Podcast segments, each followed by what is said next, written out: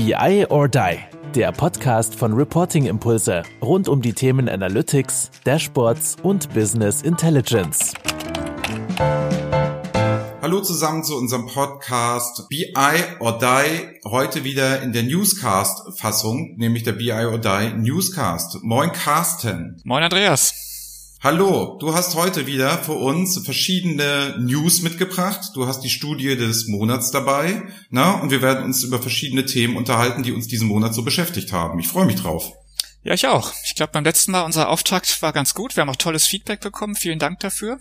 Und insofern äh, machen wir das so weiter. Ich freue mich auch drauf. Ja, es ist ja so, man sieht uns wieder jetzt momentan, wenn man möchte, bei YouTube beide live. Da kann man dann auch sehen, wie wir uns beide gerade hier unterhalten. Ansonsten natürlich in dem, in dem Podcast. Ähm, vorweg noch eine Geschichte.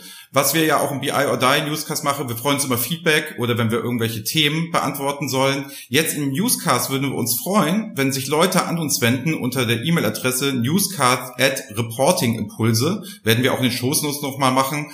Da kann man uns dann, wenn man sagt, oh, diese News, die könnt ihr ja gerne mal besprechen. Das wäre mir wichtig, das finde ich spannend, das finde ich interessant.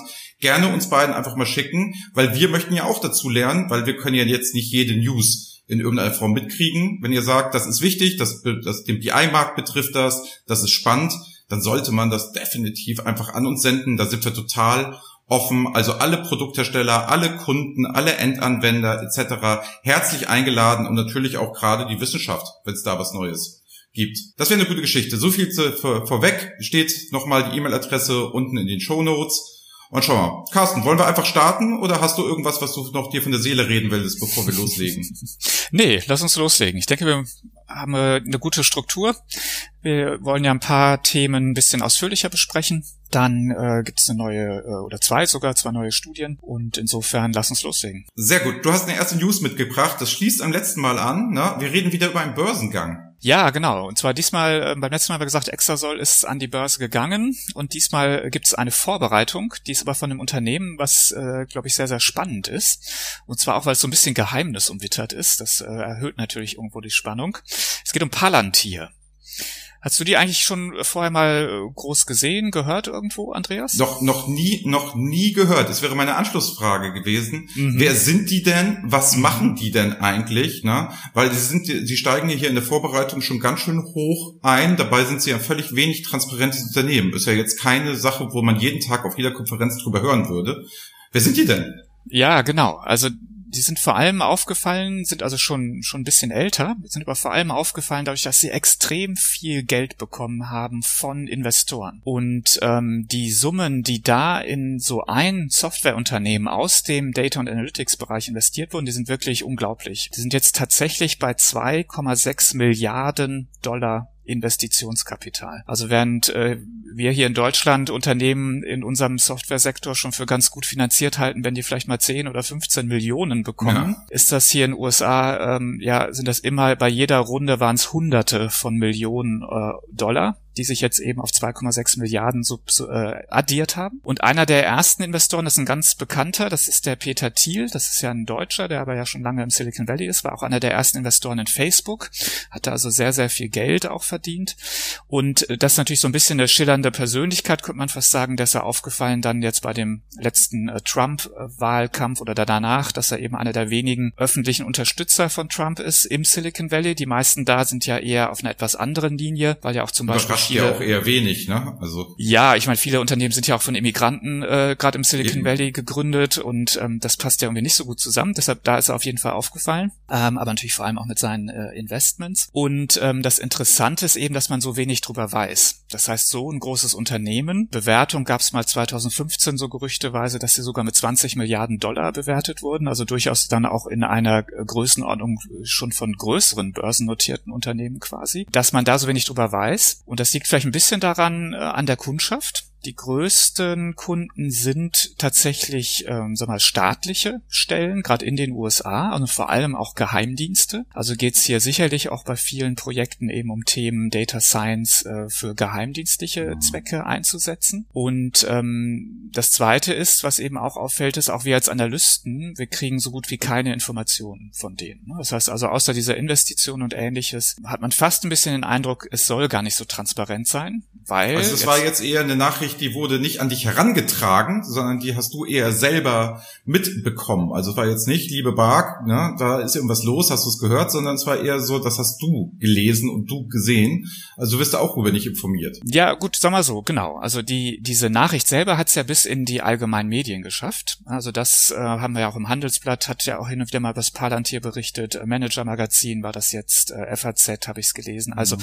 diese Nachricht, dieses Unternehmen interessiert natürlich schon, eben weil es auch eben so groß ist und man so wenig drüber weiß. Die Transparenz müsste sich jetzt etwas erhöhen, äh, zumindest der Finanzkennzahlen, wenn sie eben dann öffentlich gelistet sind. Aber was wir eben sehen, ist, dass auch viele ähm, Data und Analytics Leiter und Unternehmen uns berichten, dass diese äh, Software, die kommt immer top-down ins Unternehmen. Das heißt, es geht immer über einen Vorstand, also immer wirklich über äh, die, die höchste Ebene im Unternehmen und wird letztendlich auch den Data Analytics Leuten häufig mehr so vorgesetzt und gesagt, so, wir machen das jetzt, weil wir finden das total super. Gibt es ein paar schöne Beispiele. Mhm. Der CEO ähm, sitzt im Axel Springer Aufsichtsrat. Der CEO heißt Alex Karp. Es gibt eine Verbindung zur Quant-Familie, das ist öffentlich. Ähm, und siehe da, bei BMW wird plötzlich auch Palantir eingesetzt. Wir, wir kennen es von anderen Unternehmen. Von Merck ist es noch öffentlich geworden. Die haben sogar ein Gemeinschaftsunternehmen gegründet also für ein ganz bestimmtes Analysethema ähm, im, im Pharmabereich. Das heißt, man sieht schon ganz andere Vorgehensweise, also eben die Vernetzung auf Top-Ebene und dann mehr Top-Down.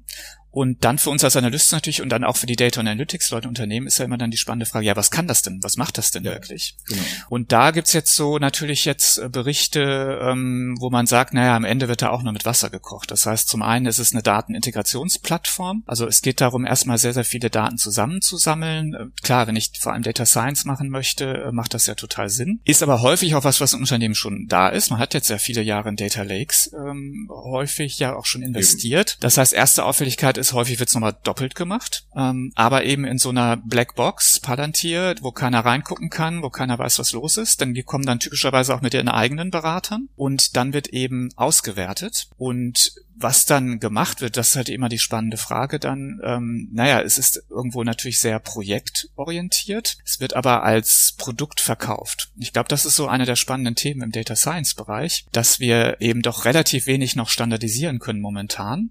Aber natürlich jeder Software-Mieter am liebsten äh, Software verkaufen würde ja, und, und, nicht eben Consulting-Projekte. Und meine These, etwas gewagt zugegebenermaßen, ist, dass hier vor allem natürlich auch gerne nicht so transparent, dass man nicht so transparent transparent ist, weil man letztendlich genau, eigentlich aus meiner Sicht wahrscheinlich genau das tut, dass man also ähm, dann doch eben, sag mal, personalintensive Themen, Projektgeschäft letztendlich aber verpackt und sagt, nee, kauf unsere Plattform, dann bekommst du auch diese super Auswertung. Und dass da gute äh, Sachen bei rauskommen, will ich überhaupt nicht bezweifeln. Vermute ich sogar, dass das äh, gute Sachen sind. Aber ich glaube, ähm, dieses ganze Geheimnistuerei etc. liegt an dieser Vertriebsstrategie und an dem Thema, dass ich eigentlich wahrscheinlich ganz normale Data Science Projekte mache, Mhm. Aber hier halt den Vorteil habe, ich verkaufe eine Plattform und wie viel davon dann äh, Softwarelizenz ist und wie viel ähm, Beratung, das ist dann vielleicht auch im Interesse des Anbieters, dass das nicht super transparent wird am Ende. Ja, auf jeden Fall eine spannende Geschichte. Ne? Also die kommen jetzt einfach mal hier brachial um die Ecke, man hört es, es die Presse greift es auf, ne, sind hoch geradet. Schauen wir mal, was passiert. Also hast du sie schon mal irgendwo getroffen im Einsatz? Also ne, du hast ja schon gesagt, die sind bei verschiedenen Firmen ja schon da. Hast du es schon mal live mitgekriegt, dass es eingesetzt wurde? Ja, also eben ah, okay. ähm, bei, bei einigen der benannten Unternehmen. Mhm. Dadurch kriegen wir auch ein bisschen Feedback, äh, eben was es, was eigentlich gemacht wird und, und wie es auch funktioniert. Aber eben, es wird doch gerne echt abgeschirmt. Okay. Was für uns Spannend. mal ein bisschen, ja, was auch ein bisschen verdächtig ist. Ne? Also warum mache ich so eine Geheimnistuerei um meine Technologie? Wir als Analysten sagen immer, naja, vielleicht will der Anbieter gar nicht, dass das sich jemand wirklich mal genauer anschaut. Ja, weil ähm, am Ende könnte ja hm. das Ergebnis sein, dass ja, da auch einfach nur mit Wasser gekocht wird. Das heißt also, vielleicht ist es gar nicht so was Besonderes. Ja gut, es ist ja eine gute Marketingstrategie. Die haben es ja immerhin jetzt auch in unseren Newscast damit geschafft. Siehe da. So muss man sehen. Ne? Also hat hat geklappt. Gut, wir haben mal mehr Produkthersteller hier äh, drin. Wir hatten darüber gesprochen, nämlich im Vorfeld über die Talent University Alliance, ne? Und haben gesagt, Mensch, da investieren Firmen, ja nicht nur Talent, sondern ganz viele, massiv in Hochschulprogramme. So, was, was sagst du denn? Wie kommt das? Warum machen die das? Ja, das äh, fand ich, äh, es war wirklich auffällig, weil es dann im Juli die News, mhm. dass sie drei Millionen Dollar investieren. Das ist, sagen wir mal, schon natürlich ein echtes Commitment. Und ähm, ich glaube, es gibt immer so zwei Gründe. Das eine ist natürlich, ähm, gerade momentan sehen wir schon bei vielen Softwareanbietern, dass sie tatsächlich was tun wollen für die äh, Unternehmen, für die Community, sage ich mal. Also wir sehen ja sehr viele Initiativen, gerade äh, freie Lizenzen äh, zu bekommen von sehr, sehr vielen Softwareanbietern und auch eben freie Ausbildungsprogramme. Eben auch im, im Rahmen oder im Angesicht dieser Krise. Und das ist natürlich immer so ein bisschen Altruismus und ist natürlich auch gutes Marketing und ja, warum auch nicht? Also dass, dass man das verbindet, so what. Das zweite Hochschulprogramme ähm, ist natürlich immer sehr, sehr schlau, ähm, Menschen früh abzuholen. Ja, klar. Und das haben wir ja auch im, sagen wir mal, im Data Science Bereich zum Beispiel ja gesehen. Also für viele, viele Jahre war es eigentlich ähm, überhaupt keine Frage, wenn jetzt jemand irgendwie Statistik gemacht hat und dann vielleicht in eine Versicherung gegangen ist, der hat schon in der Uni SAS gelernt und nutzt das natürlich dann auch als Tool. Und das hat dann irgendwann mal SPSS ähm, super quasi nachgemacht, hat es auch so ein bisschen SAS abgelöst. Wir haben dann immer wieder Absolventen gehabt, die konnten dann alle SPSS sozusagen, natürlich nicht alle, aber das war so der Standard, der Trend. Und jetzt seit vielleicht den letzten, vielleicht zehn Jahren kann man sagen, ja, kommen alle aus der Uni mit R. Ja, das ist so der Standard. Man sieht einfach, und das Momentan bringen natürlich immer, dann, ja. Genau, und das das bringt natürlich dann in die Unternehmen rein und ähm, glaube ich ist in dem Sinn auch eine gute äh, Vertriebsstrategie. Ne? Also insofern ähm, Studenten schon an die Software heranzuführen, kann sich durchaus auszahlen, dass die natürlich dann später in Unternehmen gehen und sagen, hey, na für die Aufgabenstellung äh, kenne ich das schon, dann lass uns das doch nehmen und kaufen natürlich dann. Ne? Ja, ich kann mich auch noch erinnern, das Tableau war ja auch mit dem Tableau Public und für Universitäten waren die Lizenzen umsonst. Ich weiß nicht, ob das heute noch so ist, es war eine Zeit lang richtig gehypt und da kam ja, haben sie auch ihre Plattform Plattform, das Tableau Public, halt sehr hoch gekriegt mit der Gesellschaft wichtigen, gesellschaftlich wichtige Fragestellung. Und da ist mir auch dann damals vor Jahren darüber Tableau das erste Mal aufgefallen. Also es mhm. hat selbst den Geisteswissenschaftler wie mich hat es dann an der Universität erreicht, weil dieses Tool nämlich da war. Und das heißt, ich habe eine sehr breite Fläche damit abgeholt und nicht nur Spezialisten. Und da war das auf einmal in aller Munde. Und dass die starkes Marketing mal zumindest gemacht haben, das kann man denen ja nicht abstreiten. Und das heißt, klar, es ist einmal Marketing, aber ich glaube auch halt, es ist auch so, dass die wirklich auch die Kompetenzen der jungen Leute ausbilden müssen, weil es eine Universität kaum noch schaffen kann in diesem sich schnell wandelnden Markt. Bevor ich ja einmal einen Studiengang aufgesetzt habe, ist der ja fast schon wieder veraltet. Absolut. wenn die Leute rauskommen. Das ist ja. Ja, genau. Nee, und dann auch gerade im Studium schon äh, solche, sagen wir mal, modernen, neuen Softwarewerkzeuge für Data und Analytics zu nutzen, kann ja nur gut sein. Dass wir da auch Know-how bekommen, nicht nur theoretisch, ähm, sondern in der Ausbildung, sondern eben auch schon mal hands-on was zu machen. Also da tut sich viel. In Deutschland ist natürlich schon ewig uralt bekannt, äh, ist so die SAP. Die hat ja viel Universitätsprogramme, ja. ne? also da an, an ERP-Lösungen ähm, oder auch SAP BW, das lernen ja auch viele oder sehen es viele schon im Studium. Aber das äh, ist sicherlich was, was viele Softwareanbieter jetzt machen. So in den letzten Wochen noch aufgefallen ist mir ähm, Alterix. Die haben da relativ viel getan, jetzt auch im Rahmen der Krise, auch an eben also mal Lizenzen, aber auch haben jetzt einen sehr starken Fokus auf das Thema Weiterbildung auch gelegt. Wo das auch noch sehr, sehr stark auffällt, ist bei Click natürlich. Ähm, es gab ja auch äh, vor ein paar Wochen die große Click-User-Konferenz, natürlich online. Und ähm, da war mal sehr klar, die Strategie des Anbieters ist jetzt so auf drei ähm, Stoßrichtungen. Und das eine ist quasi das äh, traditionelle, sagen wir mal, mhm. Self-Service BI, ähm, ein gutes Werkzeug für Fachanwender da irgendwo auch bereitzustellen. Ähm, aber mit der Sense-Plattform natürlich auch inzwischen äh, wirklich mehr Richtung Plattform zu gehen. Zweite Nachricht ist Datenintegration. Da gab es einen Zukauf von Tunity. Und auch insofern interessant, weil das zeigt eben, dass dass die ähm, auch die Self-Service BI-Anbieter inzwischen ganz klar diese Plattformstrategien fahren. Das heißt, sie wollen auch Datenmanagement-Komponenten mit anbieten, sie wollen breiter werden von ihren Möglichkeiten her. Und jetzt das ja, dritte. Vor allen Dingen, vor allen Dingen ja. Click will das, ne? Traditionell aus der Historie heraus, ne? Also die haben ja. ja, schon, haben ja schon immer diese Strategie sehr stark verfahren. Ne? Also ob ich das jetzt bei Power BI oder Tableau oder so unterschreiben würde, weiß ich nicht. Klar haben wir jetzt auch da Data Preparation, Data Integration und so, aber dass die nachher am Ende des Tages so die Strategie fahren. Ich, Na, ich glaube schon. Ich glaube schon. Also ja? Tableau auf jeden Fall. Weil okay. faktisch ist es ja so in diesem Self-Service-Markt, Microsoft ist vielleicht schon, aber schwingt sich definitiv auf zum dominierenden Anbieter. Ja. Und ähm, sorgt dann auch für so eine Kommoditisierung des Marktes. Das heißt also irgendwie, naja, ähm, wie unterscheide ich mich denn jetzt noch? Und die Strategie kann nur Plattform sein. Es kann nur sein, mehr eine bessere Plattform zu liefern, eine höhere Skalierbarkeit, Datenmanagement-Komponenten etc.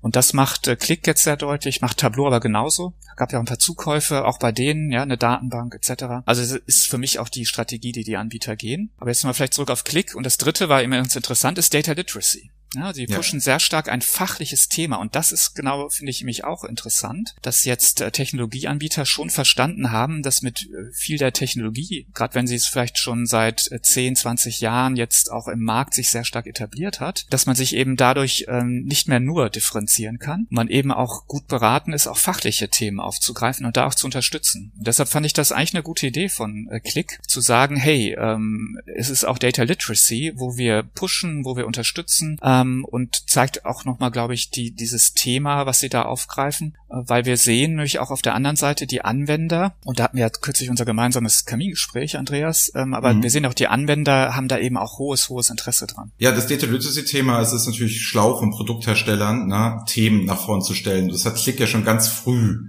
gemacht, ne? Also das muss man denen echt mal zugute halten, da wird das Thema noch gar nicht so hype, ne? Ähm, vielleicht mal zwei Worte, ja gut, Data Literacy, ne? Kompetenz mit Daten umgehen zu können, kann man das so sagen. Und was die erkannt haben, glaube ich, ist, dass was wirklich schlau ist, ist die Sache, was hilft es mir, wenn ich den Ferrari hinstelle, aber keiner hat einen Führerschein? Ja. Also es bedeutet dieses Enablen, dass die Leute den Wert von diesen Tools überhaupt sehen und was damit machbar ist und das auch als Marketingstrategie zu fahren und eher über das Thematische zu kommen, gerade in einem Markt, wo schwer ist, sich, wie du gerade ausgeführt hast, sich abzugrenzen weil die Technologien halt schon sehr nah beieinander sind, finde ich halt sehr gut gemacht. Und bei dir und bei uns, du hast gesagt, Kamingespräch, wo Führungskräfte zusammenkommen, das ist momentan Thema. Die Leute wollen das hören und wollen wissen, wie sie ihre Mitarbeiter am besten ausbilden. Genau, also wir haben ja diesen Leader Circle, ist uns auch eine herzliche Einladung an alle Hörer, die irgendwo eine Führungsposition in Data Analytics haben, da ähm, können gerne dazukommen, mal reinschnuppern. Wir haben da diesen Erfahrungsaustausch und es ist wirklich super interessant, sehr wertvoll, einfach auch mal sich sozusagen mit seinen Peers auszutauschen. Und ähm, was sich eben, sagen wir, vielleicht rausgestellt hat jetzt gerade, das eine ist erstmal ein breiteres Verständnis von Data Literacy, also es ist nicht nur Datenkompetenz oder Datenkompetenz, sagen wir mal, breit verstanden, sondern es geht vor allem auch um, aus die, um die Ausbildung von analytischer Kompetenz, also mit den Daten auch etwas zu tun. Dazu gehört dann aber auch die äh, Geschäfts- oder Business-Kompetenz. Das heißt also auch die Geschäftsprozesse und Modelle zu verstehen, denn erst dann kann ich sie wirklich vernünftig analysieren oder auch verstehen, wie Analysen mir jetzt wirklich weiterhelfen. Und erst dann kann ich auch die Daten irgendwo richtig einordnen, die ich da bekomme aus diesen Geschäftsprozessen. Und dazu vielleicht noch ein paar Zusatzkompetenzen. Gerade so um Kommunikation geht's hier, ähm, also zum Beispiel Analyseergebnisse auch darstellen zu können. Also solche Dinge. Das heißt, es ist eher ein, ein breites äh, Portfolio sozusagen an Kompetenzen. Ich glaube, so dass die eine wichtige Erkenntnis, ähm, die da auch rausgekommen ist. Und das zweite ist, dass es eben man dieses ganze Thema Ausbildung, Kompetenzbildung, wenn man das jetzt mal überlegt, wie kann man das denn konkret angehen, dass man ähm, das eben auch sehr gut mit dem Thema Rollenentwicklung im Unternehmen verbinden kann. Und da, Andreas, glaube ich, habt ihr ja auch einiges getan. Wir hatten jetzt im Kamingespräch das Beispiel von Bertelsmann. Das ist ja, glaube ich, auch von euch maßgeblich mitentwickelt worden. Ne? Genau, also es ist das Data Science Curriculum, wird das da genannt. Das ist der Marketingbegriff, weil Data Science halt cooler Begriff ist. Man könnte es aber auch Data Literacy Curriculum nennen. Es sind genau diese Rollen, aufgegliedert, was brauche ich denn, um mit Daten zu arbeiten. Und der Spaß hinter dieser Geschichte ist, dass jeder in der Firma, also bei ganz Bertelsmann, sich selbst einschätzen kann und dem wird dann vorgeschlagen, mach doch einen Udacity-Kurs, der könnte gut zu dir passen, um auf den nächsten Level zu kommen. Data Literacy. Mach den Coursera-Kurs, mach das. Oder mach Reporting-Impulse, mach den Kurs, wenn du halt bei Dashboards bauen willst, wenn du halt Auswertung fahren willst, wenn du eher business getrieben bist. Und so ist das da aufgebaut. Dann sieht man, Data Literacy wird ernst genommen, wird da von der Bertelsmann University auch echt gepusht und gehypt. Und das ist ein Thema, weil es schließt sich wieder an mit den Hochschulprogrammen, die wir ja hatten. Ich kriege die Leute ja nicht. Also das ist halt ein Thema. Das heißt, ich muss meine eigenen Leute auf den nächsten Level bringen und die müssen sich auch selber entwickeln. Und wer heute sich noch Projektcontroller nennt, heißt irgendwann Business Analyst, dann wird er wahrscheinlich irgendwann Data Analyst heißen. Ich glaube ja, die Rollen werden verschmelzen. Es wird keinen Unterschied mehr geben zwischen Business Analyst und Data Analyst. Es wird irgendwann dasselbe werden. Diese Trennung habe ich ja schon oft hier im Podcast erzählt, mhm. halte ich nicht mehr für zeitgemäß. Aber anderes Thema dabei, nur ich finde jetzt ganz ehrlich, so Data Literacy Absolutes Thema, absolut. Und du hast ja auch schon angekündigt, beim nächsten Mal im Newscast wirst du uns auch paar Studienergebnisse rund um das Thema mal vorstellen. Ne? Oder greife ich jetzt gerade unfair vor? nee, wir haben äh, eine Studie gemacht, die haben wir genannt Leverage Your Data, also nutze deine Daten. Und das wollte ich gerne im nächsten Newscast kurz aufgreifen, weil da gab es cool. jede Menge Themen rundherum. In diesem Newscast ähm, wollte ich ein, ein, anderes Thema fokussieren. Mhm. Das ist eigentlich Performance Management und Planung, weil da haben wir zwei Studien aktuell herausgebracht. Und ähm, im Sinne von jetzt Fakten zu Data Literacy, in der einen Studie, die heißt Performance Management in dynamischen Märkten, ging es uns sehr stark um die Fragestellung, wie digitalisieren eigentlich äh, Finanzbereiche, Finanz- und Controlling-Bereiche. Oh. Und wir haben eine Frage gestellt, äh, welche Schwerpunkte verfolgt ihr eigentlich bei der Digitalisierung des Finanz- und Controlling-Bereichs? Und da war immerhin an dritter Stelle ähm, Kompetenz in Data Analytics aufbauen. 43 Prozent haben das gesagt, dass es also für sie einer der wesentlichen Schwerpunkte ist. Sagt 43 Prozent war es nur an dritter Stelle. Jetzt bin ich ja gespannt, was dann, wie, wie das so funktioniert, wie erste und zweite Stelle sich das jetzt teilen. Ja, genau. Also was, was waren die Schwerpunkte? Nur eins, ja. interessanterweise Informationsversorgung beschleunigen. Also es geht um Speed, ne? es geht um Geschwindigkeit. Wir müssen schneller an Daten rankommen. Okay. Und ich würde wetten, das ist natürlich jetzt durch die Corona-Krise nochmal verstärkt worden. Es ist ja nochmal jedem klar geworden, ich brauche noch schneller äh, Informationen, Daten. Und an zweiter Stelle war die äh, Thematik Daten intensiver für Entscheidungen berücksichtigen. Also man möchte es schaffen, das ist eigentlich mehr eine Unternehmenskulturfrage schon fast, dass Daten intensiver genutzt werden für Entscheidungen. Also da sagen 50 Prozent immerhin, das ist dann ein Schwerpunkt, den wir verfolgen. Und da übrigens ähm, ist auch unser Plädoyer, Data Literacy Programme, dass die das auch mit berücksichtigen sollten. Also es geht nicht nur um die Kompetenzbildung von einzelnen Mitarbeitern, sondern es geht auch darum, im Unternehmen eine Kultur zu schaffen oder zu fördern, dass eben tatsächlich Daten auch genutzt werden, dass faktenbasiert entschieden wird, was einer der wesentlichen Punkte hier ist. Genau, also dieses klassische, ne, wir möchten jetzt ein Data-Driven Company werden, fällt ja alles immer so begreift. Das sind ja nur immer Begriffe drumherum, die eigentlich Data Literacy am Ende des Tages ähm, sind. Plus, ich brauche die Technologie-Stack, sonst geht's halt nicht. Ne? Ja. Aber der Umgang damit, ne, ich habe jetzt ähm, erst heute Vormittag, bevor wir uns zusammengerufen haben, habe ich mit einem Online-Uhrenhandel mhm. ähm, geredet und da ist von naturgemäß ja schon die Ausrichtung Daten, Daten, Daten, Daten. Und da geht es auch noch um das Thema Data Literacy, weil es heißt, wir müssen aus unseren Daten alles Mögliche rausholen, sonst haben wir halt keinen Wettbewerbsvorteil. Und so wird es halt geschäftsstrategisch und ich glaube, deswegen sind auch die Antworten da. Ob nun in der Planung, im Controlling, im Finanzbereich. Das wird überall so sein, wo man sagt, aus Daten erhoffe ich mir was, weil Bauchentscheidungen sind nicht schlecht, bin ich ja noch ein Riesenfreund von, aber aber vielleicht auf einer Datengrundlage wenigstens. Man kann sich ja noch immer gegen die Daten entscheiden, finde ich. Das ist ja immer die Wahl dann. Absolut. Dann aber bewusst bitte. Dann bewusst dagegen entscheiden. Genau. Ja, also neben äh, Daten haben wir auch noch eine Frage gestellt, ähm, was ist eigentlich das Ziel von Technologieeinsatz äh, im Finanzcontrolling-Bereich? Ähm, mit der mit den drei Möglichkeiten oder drei Zielrichtungen äh, verfolgt ihr Ziele der Effektivität, also wollt ihr besser werden, wollt ihr mehr Qualität bekommen, äh, etc. Oder geht es eigentlich, eigentlich um Effizienz? Geht es darum, jetzt hier mhm. Prozesse ähm, schneller abzuwickeln, was man sich ja auch vorstellen kann, wenn man zum Beispiel viel Excel manuell macht? Oder geht es um Erfahrung sammeln, gerade so Richtung Data Science Know-how aufbauen? Ja, und da gab's, fand ich ein bisschen auch ähm, interessantes Ergebnis. Also mit absoluter deutlicher Mehrheit geht es denen um Effektivität. Also es geht um Qualitätsverbesserung. Ne? Es geht gar nicht so sehr um Kostensparen, sondern es geht wirklich darum, äh, bessere Erkenntnisse zu gewinnen, schneller zu werden in der Informationsversorgung, äh, Flexibilität zu erhöhen in der Datenanalyse. Also ganz klares Votum hier, darum geht's. Ähm, noch vor Effizienz, da geht's natürlich auch drum. Wir haben das übrigens dann noch runtergebrochen in einzelne Teilprozesse. Da gibt's natürlich dann schon Unterschiede, aber das würde ich jetzt ähm, vielleicht ein bisschen Spannung aufbauen, da vielleicht mal in die Studie reinzugucken, weil dafür haben wir hier nicht genug äh, Zeit. Aber das ist wirklich, also das ist halt wirklich so, das ist, deckt sich komplett zu meiner Erfahrung, ne? nach dem Motto, wir kommen hin, standardisieren, wir bauen Dashboards auf, wir führen BI-Tools ein und so weiter und so fort dass dann immer gesagt wird, nee, ich will ja die Leute nicht wegkriegen oder ich möchte keine Personalkosten sparen. Was mein Ziel ist, die sollen sich mit den Daten endlich mal beschäftigen und nicht mehr aufbereiten. Das heißt, da wieder Data Literacy haben wir wieder den, den goldenen Bogen, dass wir sagen können, wenn ich mehr Kompetenz habe und deswegen bilden die Leute halt aus, dass ich mehrere Potenziale heben kann, neue Geschäftsprozesse und darüber vielleicht wieder Kosten senken kann. Ich glaube, kein Controller muss sich Sorgen machen um seinen Job, solange er sich neu ausbilden lässt und weiter mit der Zeit geht, glaube ich, wird der halt immer gebraucht.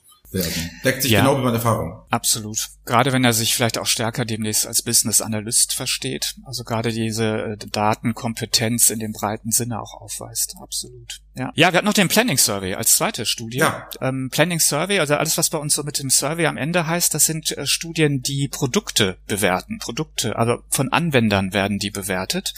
Und wir fragen natürlich nicht nur, wie die Erfahrungen sind mit einzelnen Softwareanbietern und Produkten, sondern wir fragen auch rundrum. Ja, also wie habt ihr eigentlich die Software äh, gekauft? Warum? Äh, was treibt eigentlich gerade Entscheidungen, Investitionen? Und ähm, da habe ich noch ein, zwei Ergebnisse mitgebracht, die mir so ein bisschen ins Auge äh, gesprungen sind. Das eine ist, wir fragen, ja, warum, warum kaufst du Software? Was treibt dich eigentlich hier in diese Investition? Und normalerweise wird man denken, dass es natürlich vor allem die Funktionalität geht. Ne? Ich möchte meine Planungsprozesse abbilden, ich brauche dafür bestimmte Sachen. Ist auch so, ist aber knapp geschlagen worden in diesem Jahr von dem Thema äh, die Flexibilität der Software. Also Flexibilität ist Kaufgrund Nummer eins. Und dann geht es tatsächlich erst um die Funktionalität.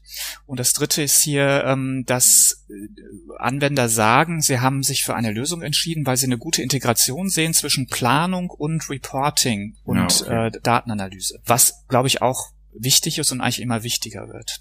Aber helf uns mal kurz, ne? Also, mhm. ne, oder mir vor allen Dingen jetzt gerade oder auch unseren Hörern, was heißt denn Flexibilität? Was wollen die denn? Also was, wie ist das denn runtergebrochen?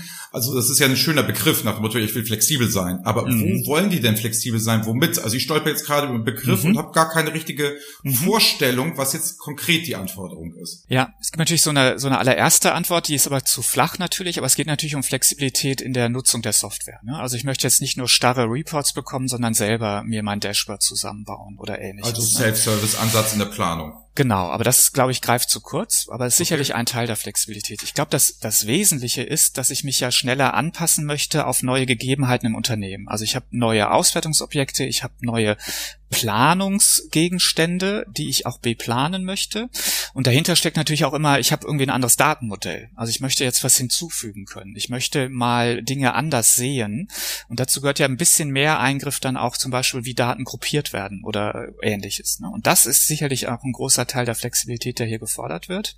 Dass ich also in der Lage bin, wenn ich jetzt sage, okay, morgen spalte ich jetzt mal ein Unternehmensteil ab, mach mir mal, äh, plan mal um bitte, ja, äh, unser Unternehmen ist aber ohne das, dann muss ich halt auch in der Lage sein, relativ einfach in meinem Datenmodell das zum Beispiel rauszuschneiden und zu sagen, mhm. okay, was ist denn, wenn das nicht mehr passiert? Und gerade im Planungsbereich sehen wir natürlich sowieso einen dicken äh, Shift Richtung Forecasting. Also Forecasting wird immer wichtiger, logischerweise, weil da kann ich ja die kurzfristigen Änderungen, zum Beispiel jetzt in einer Krise oder andere kurzfristige Entwicklung, natürlich dann besser abbilden und darstellen.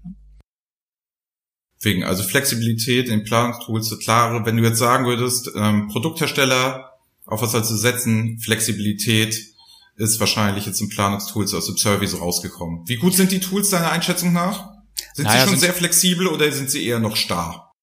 Nein, also ist schon sicherlich deutlich, deutlich besser geworden in den letzten Jahren. Okay. Die Softwareanbieter haben es natürlich schon gesehen, auch umgesetzt. Ähm, und da, klar, es gibt noch Unterschiede. Ähm, da kann man natürlich auch nochmal genauer hingucken. Aber grundsätzlich hat sich äh, sehr, sehr viel zum Guten getan. Cool.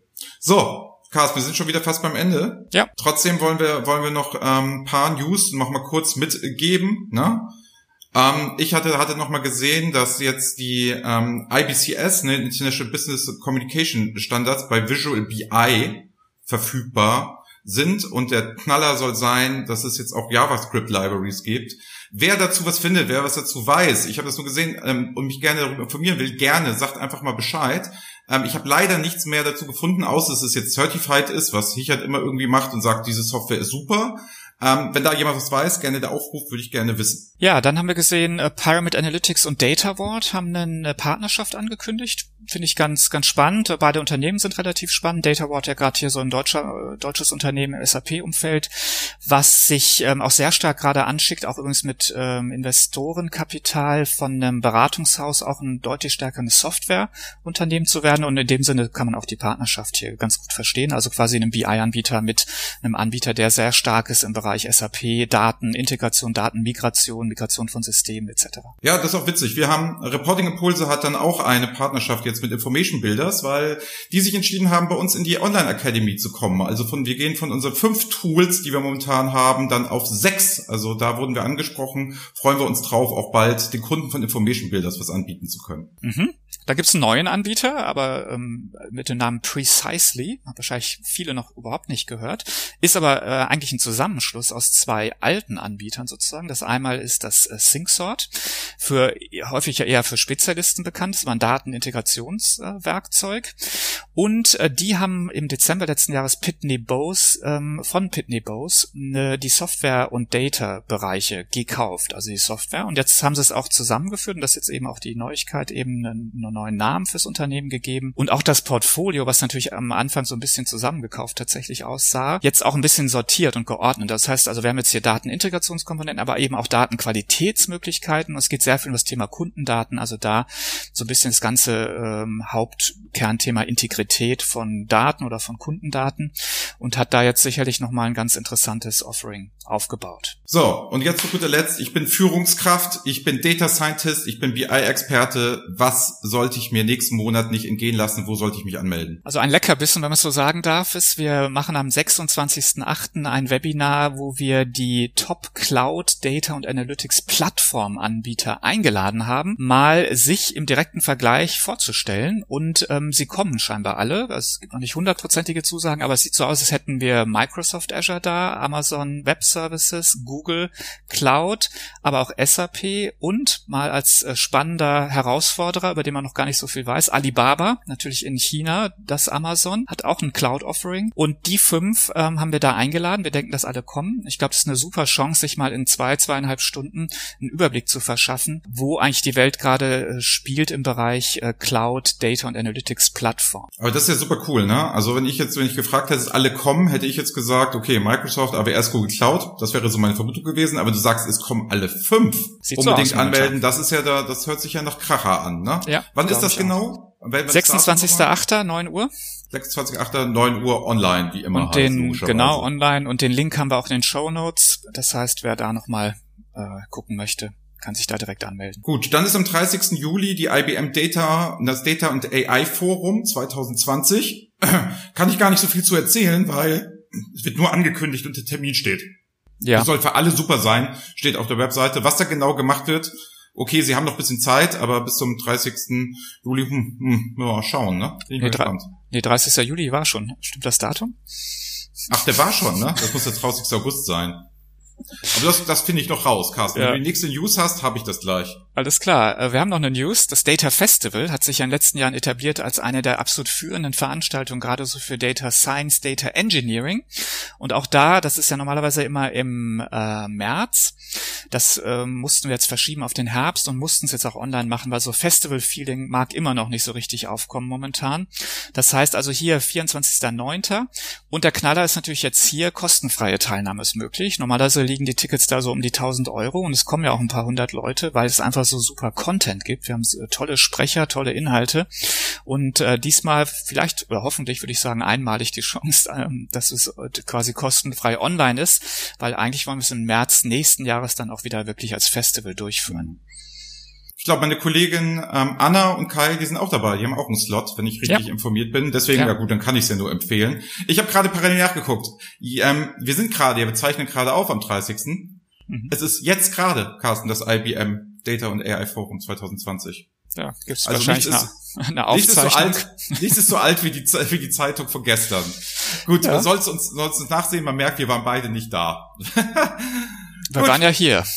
Eben.